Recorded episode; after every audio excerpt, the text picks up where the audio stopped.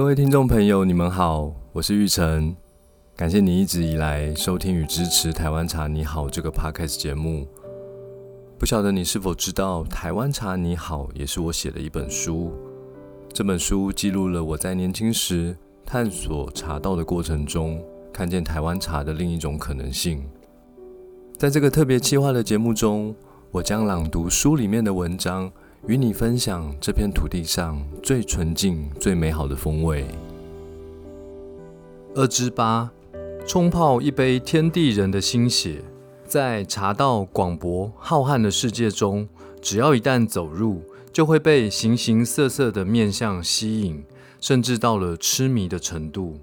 有的人非常喜欢具有特别风格气味的茶，这些茶有的是某些师傅用一些特殊的手法制成。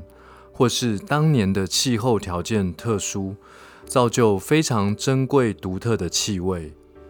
有的人特别喜欢搜集紫砂壶，拥有许多不同泥料、造型、年代的茶壶。有些独一无二的古茶壶，增添品茶时动人的历史情怀，更让收藏者视若珍宝。也只有在非常重要的场合才拿出来使用。有些人则专注研究茶道进行的仪式，超过千年的茶文化，历朝历代在表现茶道都有其独特之处。茶席举办的季节、场地，茶席进行的程序、服装、器具，冲茶者与品茗者的互动，再再体现出茶文化极高的美学层次。从我一开始接触茶道，就对泡茶。这个部分特别感兴趣，一直希望自己冲泡出各式茶最珍贵美好的风味。除了自己品尝，也可以让其他人感受到茶的美好。在我内心深处，一直把茶当成非常珍贵的宝物。小时候读过“谁知盘中孙，粒粒皆辛苦”，理解农人的辛劳以及粒粒的白米得来不易。当我渐渐理解茶树的生长历程和茶青的制作过程，更能体会捧在手中的这些茶叶，粒粒都是天地人的心血。而在泡茶这最后一个环节，就是即将要把蕴含在茶叶中的精华，转化成一杯杯可口甘甜的茶汤。每次想到这里，我都会格外兴奋，也总提醒自己必须更加专注、用心的泡茶。才不辜负天地以及制茶人的辛劳。想要把茶泡好，除了要对于茶叶的特性状况非常了解，还必须认识各种主要的泡茶器具。不同的器具使用方式不同，也能呈现不同口感。在这些林林总总的茶具中，材质上不外乎分成瓷器、玻璃、紫砂三类。瓷和玻璃制成的茶具，因为器具表面几乎没有毛细孔，不会对茶汤有好或坏的影响。在冲泡时，能一五一十地表现出茶叶原来的风味。比较常见的就是盖杯，盖杯的使用难度不高，只要放入的茶叶量适中，一般而言都能冲泡出不错的茶汤。对于初学茶道的人，要先排除冲泡技巧的学习障碍，好好的认识茶叶的味道。盖杯绝对是非常合适的茶具，唯一讨厌的地方就是比较烫手。不熟练的人可能会因为注入热水后烫手，一松手就打破了盖杯。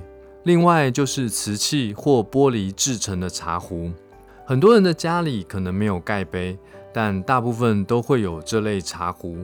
一般来说，这类茶壶的容量比盖杯大出许多，大约落在三百毫升至五百毫升。在冲泡时，需要特别注意茶叶量和水量的比例是否适当。其他瓷器制成的茶具还有鉴定杯、鉴定碗、鉴定匙，这些不同的器具主要是鉴定茶叶品质等级之用。尽管在茶行试喝时很常见。但作为居家品茶之用，并不太适合。大部分的人在走入茶道的领域一段时间之后，都会选择紫砂壶作为常用的冲泡器具。紫砂壶的学问非常深，要搞懂紫砂壶本身就不容易，泥料的成分是否天然，茶壶的做工是否精细，烧制的窑温是否足够等等。光是学会这些，就得花上很长一段时间。但尽管紫砂壶的学问深，使用难度高，但紫砂制成的茶壶非常适合表现台湾茶的特点，甚至选对了茶壶，还能将茶汤提升到更高的境界。台湾茶以紧实的球状乌龙为主，紫砂壶的逼温效果高。能在短时间内使茶叶舒展、释放精华。此外，紫砂壶的表面有很多毛孔，能吸附水分，转化茶汤。好的泥料制成的茶壶，能帮茶汤加分许多。紫砂壶也有非常多元的造型，相同的泥料，不同造型的茶壶，都会使茶汤呈现不同风味，也增添冲泡的乐趣。如果和盖杯相比，盖杯冲泡出的茶汤是比较干净、单纯的口感，紫砂壶冲泡出的茶汤则是比较丰富、细腻的口感。近年来，市场上也出现许多新颖便利的茶具，希望让更多人能简单享受泡茶的乐趣，轻松地品尝台湾茶的美好。其实，不管是用什么样的器具冲泡，一开始都不免有些不熟悉。无法冲泡出口感很好的茶汤，只要多用几次，稍加调整茶叶量与浸泡时间，就可以学会泡茶了。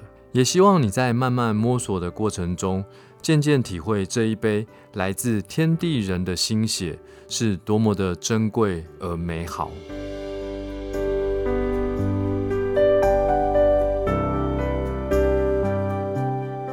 谢谢你的收听，如果喜欢我的节目。欢迎订阅并给我五星评价，以及帮我分享给更多朋友。祝福你，因为一杯茶，每一天都比昨天更好。